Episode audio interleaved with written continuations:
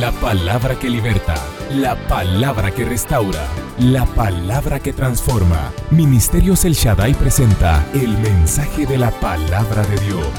Esta es mi Biblia, la palabra de Dios.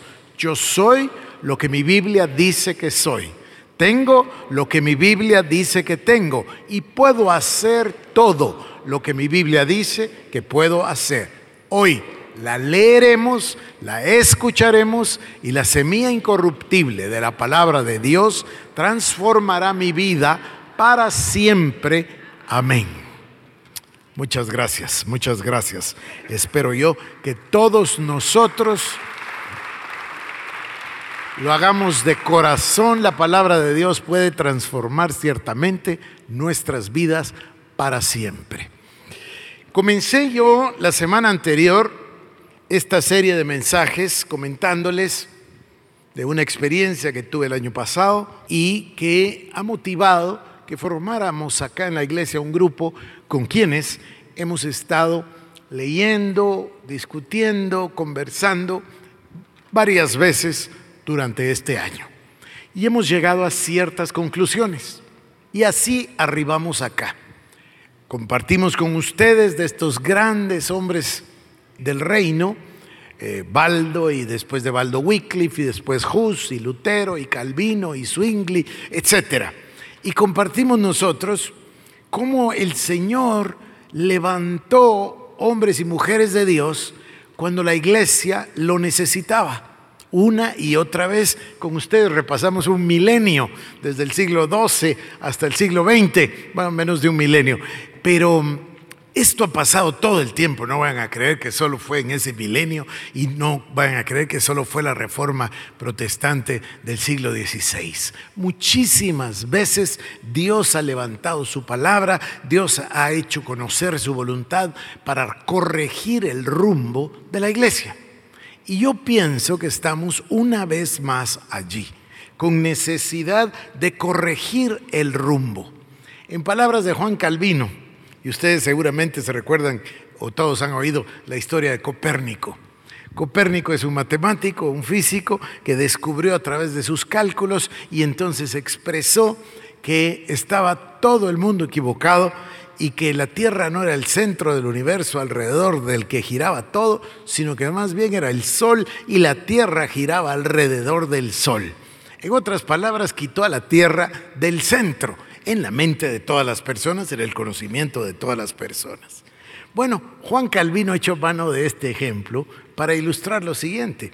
Juan Calvino dijo, cuando el Señor Jesucristo está en el centro y toda la creación y por supuesto todos nosotros circulamos alrededor de Cristo, entonces la iglesia está bien porque Cristo está en el centro.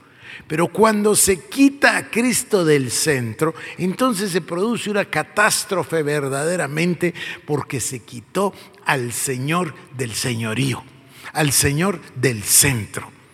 Y además, esto ya es nuestro, podemos añadir que la catástrofe es una hecatombe si además se sustituye al Señor con ese terrible llamado el yo.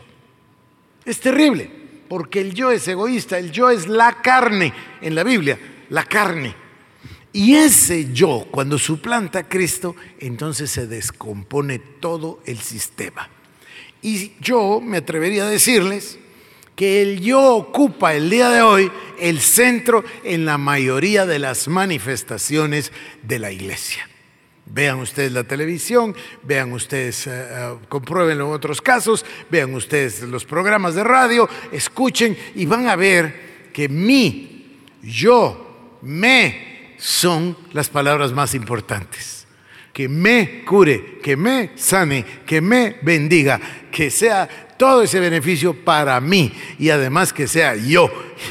Todo eso es lo que ha destronado al Señor del centro. Obvio que hay otras manifestaciones como mamón. Nadie puede servir a dos señores, a mamón y a Dios, etc.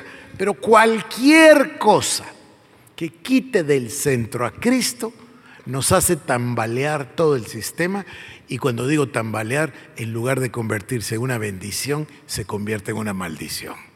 Ahora, les llevé yo la semana anterior a un punto y les llevé a mostrarles que el trono de Cristo, que en lugar de que nos imaginamos una cosa maravillosa, una cosa extraordinaria, llena de querubines y de luces magníficas, es la cruz del Calvario, el lugar de la humillación, el lugar del dolor, el lugar de la muerte. Pero ahí es donde Cristo derrota al enemigo y ahí es donde Cristo es entronizado. Y si Cristo es entronizado en la cruz, sus seguidores no pueden ser diferentes. Recuerdan que llegamos ahí. Entonces hay un combate, hay una batalla, hay una guerra, y esta guerra se libra y la libra el diablo contra nuestro Señor Jesucristo en las páginas de los evangelios, cuando trata de persuadirle de que no vaya a la cruz. ¿Se recuerdan? Ahí en lo alto le enseña todos los reinos del mundo y le dice, todos estos reinos son míos porque a mí me han sido entregados, pero yo te los daré si postrado me adorares. Leímos los pasajes la semana anterior, uno por uno. ¿De qué se trataba? ¿De darle los reinos a Cristo? Obvio que no. ¿De que lo adorara? Pues sí, pero no se trataba de esto en el fondo. De lo que se trataba era de que Cristo tomara un atajo. Y cuando se toma un atajo, lo que se evita es tomar el camino correcto. Y las gentes que ven el camino y miran que el camino está muy largo o muy difícil, tienden a tomar un atajo. Los que toman un atajo, mi mamá solía decir un dicho, el aragán y el mezquino hacen dos veces el camino, así decía, ¿no? Bueno, eso le pasa al que toma un atajo, siempre, porque luego tiene que regresar y tomar el camino correcto. Bueno, el camino para el Señor Jesús y lo vimos creo yo con claridad la semana anterior, era llegar al momento de la cruz, al Calvario. Y ahí es donde el enemigo tres veces le sale al encuentro para tratar de disuadirlo de que no lo haga. Pero no solo el enemigo, se recuerdan que también su discípulo Pedro, y ahí vamos a retomar el mensaje del día de hoy. El objetivo del diablo era evitar que Cristo llegara a la cruz. El objetivo de Cristo, el objetivo del Padre, el objetivo completo era precisamente llegar a la cruz, porque ahí es el lugar del sacrificio. Y ahí en el sacrificio es el lugar de la derrota del enemigo. Y ahí en el lugar de la derrota del enemigo es el lugar de la victoria para Cristo y por ende para todos nosotros. Así que retomamos el día de hoy nuestro mensaje y vamos juntos y les suplico por favor que abran su Biblia y que vengan conmigo al Evangelio según San Mateo. Vamos a comenzar en Mateo capítulo número 16. Mateo capítulo, para los que apuntan, Mateo capítulo 16 del versículo 21 al versículo número 28. Y por favor, leámoslo todos juntos, ustedes con sus ojos, yo lo voy a leer en voz alta. Dice así, desde entonces comenzó Jesús a declarar a sus discípulos que le era necesario ir a Jerusalén y padecer mucho de los ancianos, de los principales sacerdotes y de los escribas, y ser muerto y resucitar al tercer día. Entonces Pedro, tomándolo aparte, comenzó a reconvenirle diciendo, Señor, ten compasión de ti, en ninguna manera esto te acontezca. Pero él volviéndose, dijo a Pedro, quítate delante de mí, Satanás, me eres tropiezo, porque no pones la mira en las cosas de Dios, sino en las de los hombres. Fíjense ustedes qué, qué, qué impresionante esto. Pedro está sintiendo empatía, amor, por supuesto. Entonces se acerca y dice que no te vaya a suceder esto. Pero el Señor lo interpreta absolutamente distinto. El Señor lo interpreta como otro intento de Satanás. Y le dice, quítate de mí, Satanás, porque no pones la cosa, eh, perdón, la vista en las cosas de Dios, sino que la pones en las cosas de los hombres. Verso 24. Entonces Jesús dijo a sus discípulos, si alguno quiere venir en pos de mí, niéguese a sí mismo, tome su cruz y sígame. Porque todo el que quiera salvar su vida la perderá, y todo el que pierda su vida por causa de mí la hallará. Porque ¿qué aprovechará al hombre si ganare todo el mundo y perdiere su alma? ¿O qué recompensa dará el hombre por su alma? Porque el Hijo del Hombre vendrá en la gloria de su Padre con sus ángeles, y entonces pagará a cada uno conforme a sus obras. De cierto os digo que hay algunos de los que están aquí que no gustarán la muerte hasta que hayan visto al Hijo del Hombre viniendo en su trono. El Señor nos está dando un mensaje aquí que vamos a llamar cristianismo total. Es un mensaje absolutamente coherente. Es un mensaje donde Él vino a cumplir un propósito. En un instante vamos a pasar esa palabra impresionante, la palabra propósito. Pero Cristo vino a cumplir su propósito y lo cumplió a través de una palabra clave, la obediencia. Por supuesto, Pedro se pone en el camino por amor, no lo vamos a criticar, pero ese amor, esa empatía, y estoy pensando, ¿quién decía esto que voy a decirles? Me parece a mí que Juan Wesley, pero no estoy segurísimo, que decía, cuando una persona mira que Dios está tratando con otra y se mete en medio por empatía, está interfiriendo con el plan de Dios. Porque a veces Dios está tratando con un ser humano.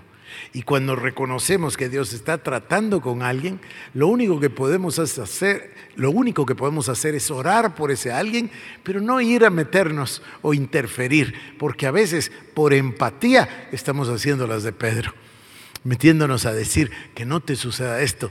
Y el Señor le dijo, quítate de delante de mí, Satanás. Esto es un cristianismo coherente, un cristianismo total que difiere absolutamente del cristianismo selectivo, o como dice otro autor, el cristianismo de supermercado. ¿Qué quiere decir cristianismo de supermercado? Que vas al supermercado y tomas todo lo que quieres lo que te gusta, lo que te conviene, lo que te llama la atención. No, no, no, no, no. Jesús no hizo eso. Por supuesto que Pedro tiene razón en el sentido de decir que no te acontezca esto. Está hablando de sufrir y está hablando de morir, pero el Señor está hablando de la obediencia y de cumplir su propósito. ¿Para qué estamos nosotros acá? ¿Para mí? ¿Para el yo? ¿Para que me dé algo el Señor? O estamos acá para ser esclavos de Cristo y cumplir con su propósito y llegar a ser parte de la novia y de la esposa del Cordero. Hay una gran diferencia en el tema de la voluntad de Dios. Me voy ahora a Romanos capítulo 8, por favor, Romanos capítulo número 8. Este es un versículo sumamente conocido. Vamos a leer Romanos 28 al 30. Romanos capítulo 8, versículo 28 al 30.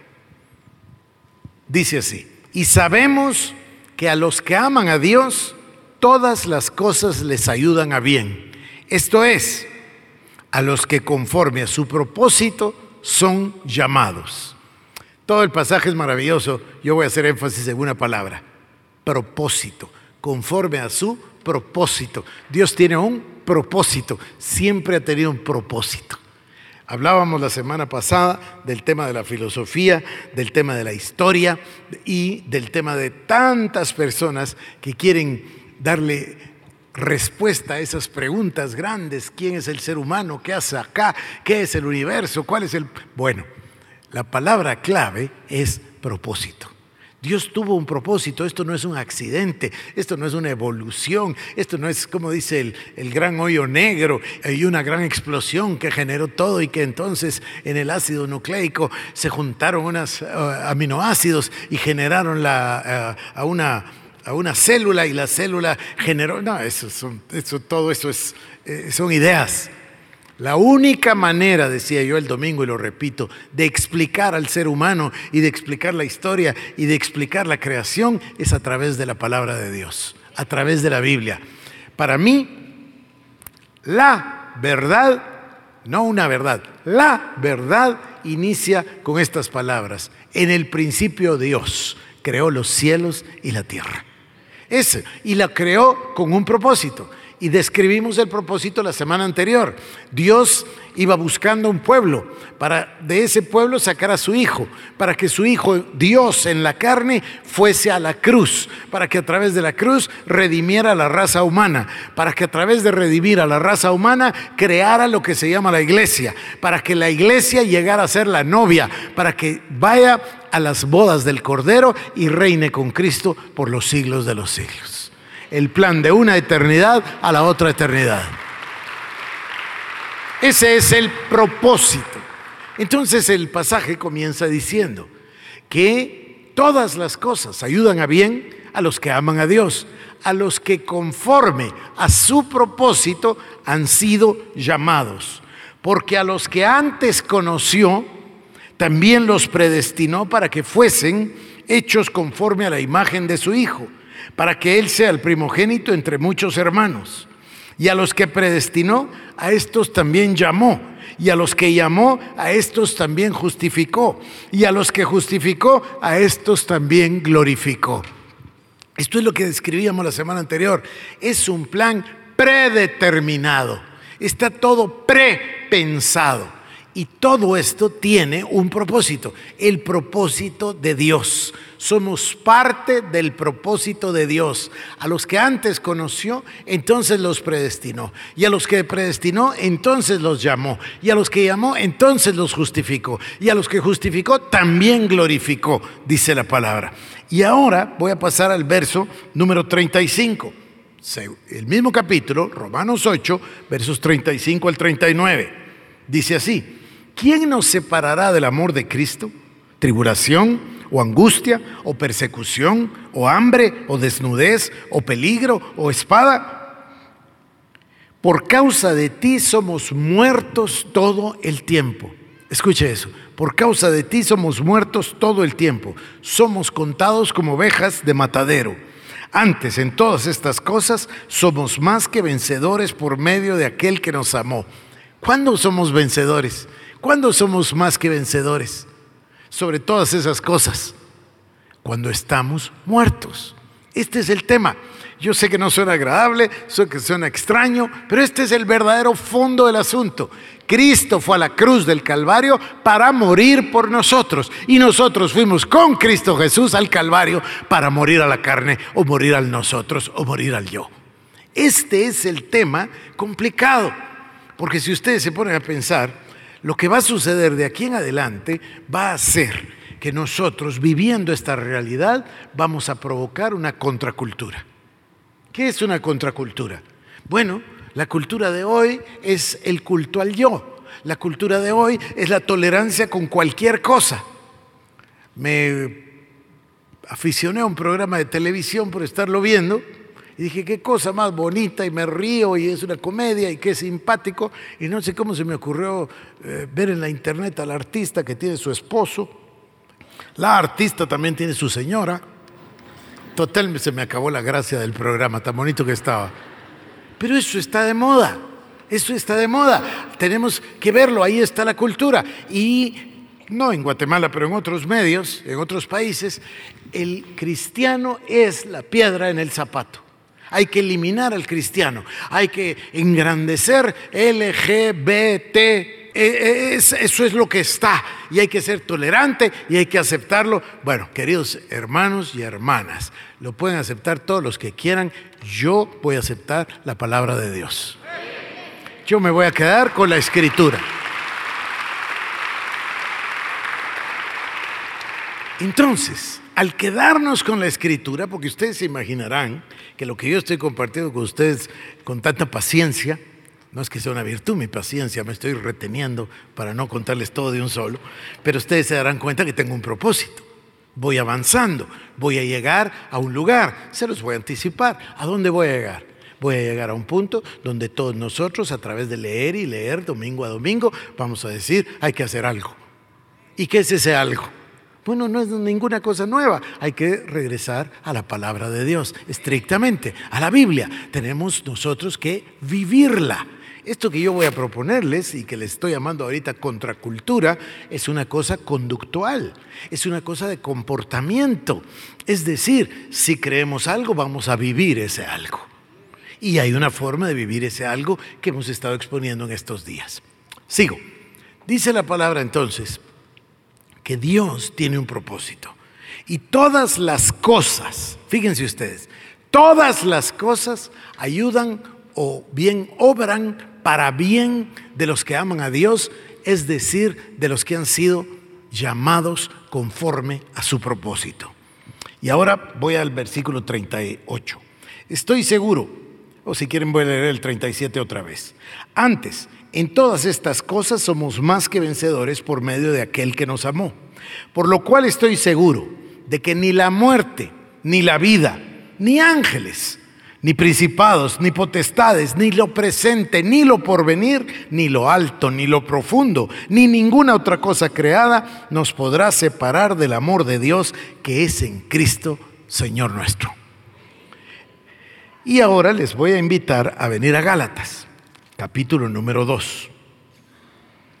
Para el que apunta, Gálatas 2, 19 y 20. Leámoslo. Gálatas 2, 19 y 20. Porque yo por la ley soy muerto para la ley, a fin de vivir para Dios. Con Cristo estoy juntamente crucificado. Y ya no vivo yo, mas Cristo vive en mí.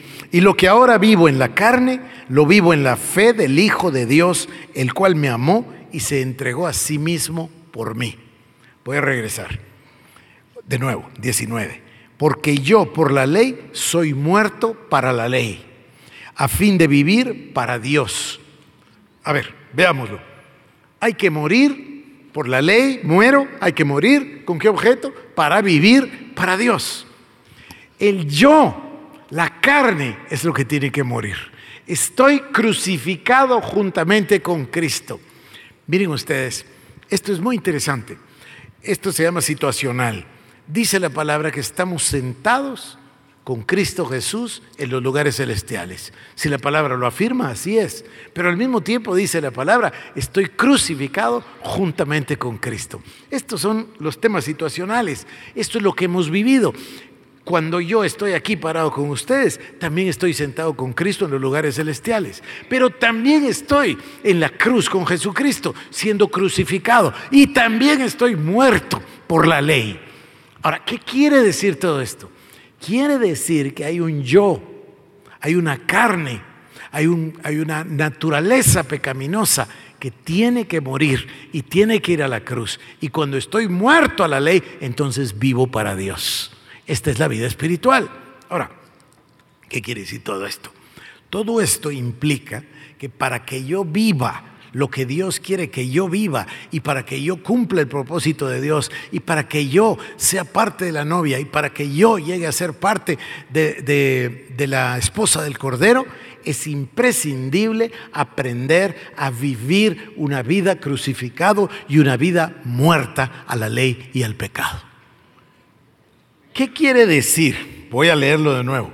Con Cristo estoy juntamente crucificado. Verso 20, ¿verdad? Con Cristo estoy juntamente crucificado. Y ya no vivo, ¿qué dice? ¿Ya no vive quién?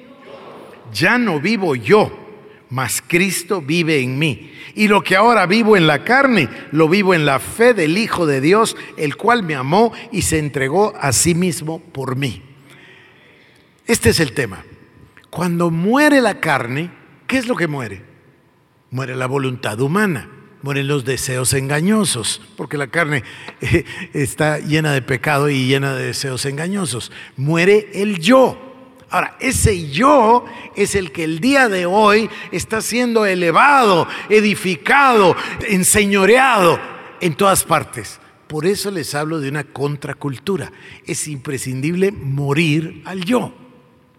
Voy a recurrir a esa frase extraordinaria no es una frase, un conjunto de frases, que se convirtió en el estilo de vida de los wesleyanos, de John Wesley, del movimiento de santidad.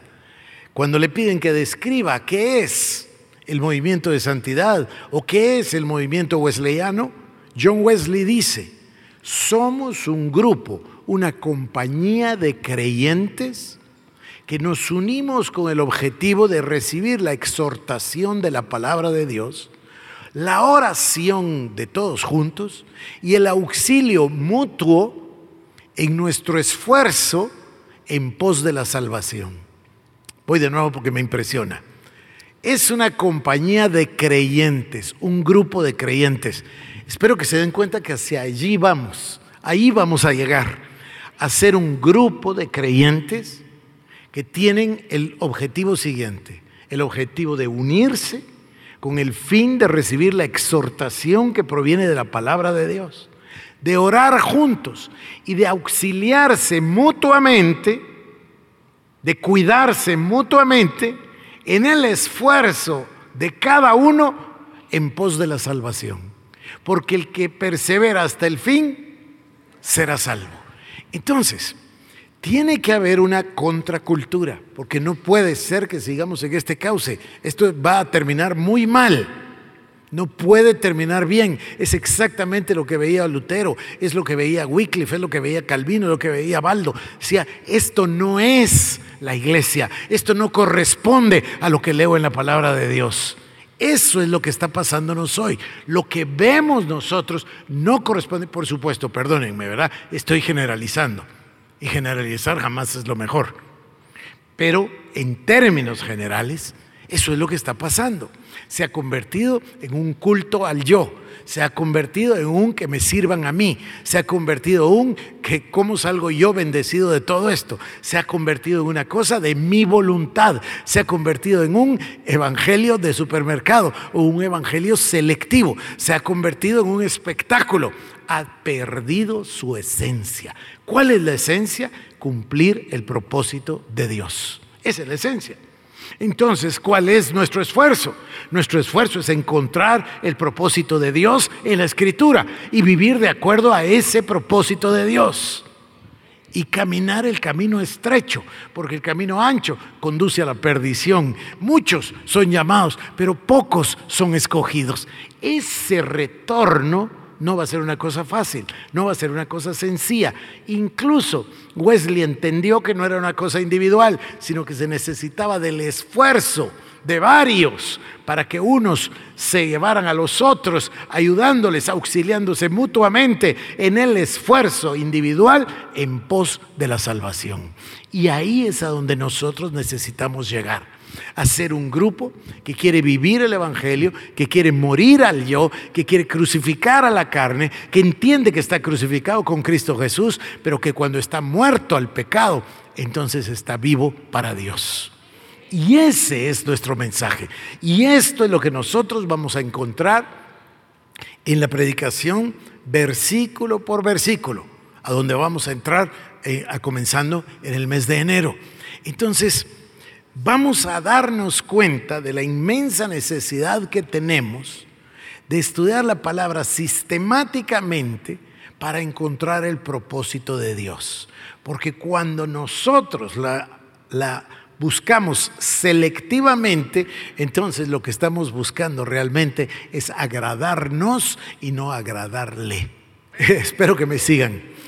Necesitamos morir a la carne necesitamos crucificar el yo, necesitamos erradicar al yo de nuestro culto. Nuestro culto no es culto para nosotros, nuestro culto es culto para el Señor.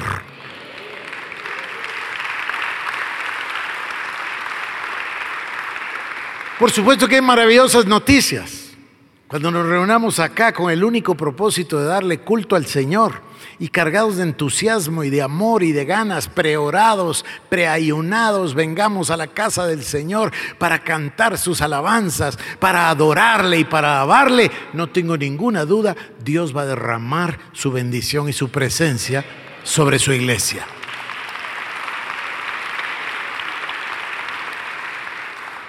Voy a terminar con esto. Sígame por un momento. Estas palabras me conmueven de verdad.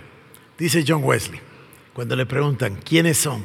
Somos una compañía de personas que nos unimos con el propósito de recibir la exhortación que procede de la palabra de Dios, orar juntos y auxiliarnos entre sí mutuamente en el esfuerzo de cada uno en pos de la salvación. Es que me parece completísimo. Me parece maravilloso. Aparte, el movimiento wesleyano hizo un énfasis enorme en los necesitados. dispusieron comenzar a pedir ofrendas y pidieron ofrendas en sus reuniones para poder llevar auxilio a los necesitados. Ellos fueron los primeros en decidir ir a predicar a las cárceles. Fueron los primeros en decidir levantar orfanatos, los primeros en decidir llevar alimentación al que no tenía que comer. Quizás no los primeros, porque ya está en el libro de Hechos el tema de los pobres, pero lo hicieron. Pero el esfuerzo no era un esfuerzo físico, el esfuerzo era luchar por la salvación. Y hoy en día, de alguna manera, hemos malentendido de que ya somos salvos y que ya no hay necesidad de nada. Y de que no importa lo que suceda, vamos a ser salvos. Y a mí me toca la labor de prevenirles diciendo que no es exactamente así. No es exactamente así. Tenemos que morir, tenemos que llevar la carne a la cruz y tenemos que vivir exclusivamente para el propósito divino. Y ahora me uno al mensaje anterior. ¿Qué necesidad hay entonces, queridos hermanos y hermanas, de escuchar la voz de Dios para poder conocer su voluntad, para poder conocer su propósito, para poder seguirlo y para poder caminar? Lo único que de verdad vale la pena es la salvación eterna. Lo único que entonces de verdad vale la pena es cumplir la voluntad de Dios. Lo único que es el propósito de nuestra vida es poder ser parte de esa novia y esposa del Cordero. Y para eso hay un trono. Y ese trono se llama la cruz. Y Cristo fue a la cruz. El que no conoció pecado, fue hecho pecado para poder redimirnos a nosotros. Pero nosotros tenemos que llevar la carne a la cruz, tenemos que llevar al yo a la cruz, tenemos que morir al yo con el objetivo de vivir para Dios.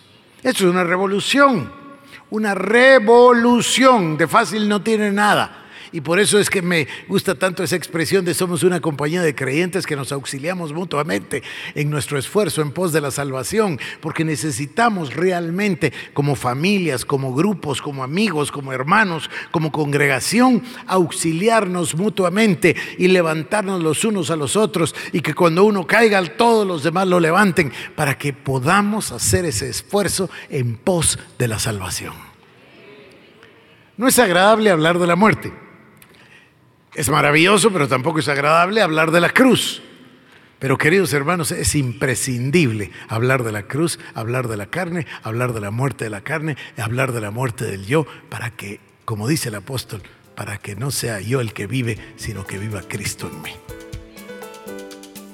Nuestra oración es que este mensaje haya sido de bendición para tu vida. Ministerios El Shaddai presentó el mensaje de la palabra de Dios. Para más información acerca de nuestros ministerios, comunícate al 2326-5151 o visita nuestra página www.elshaddai.net.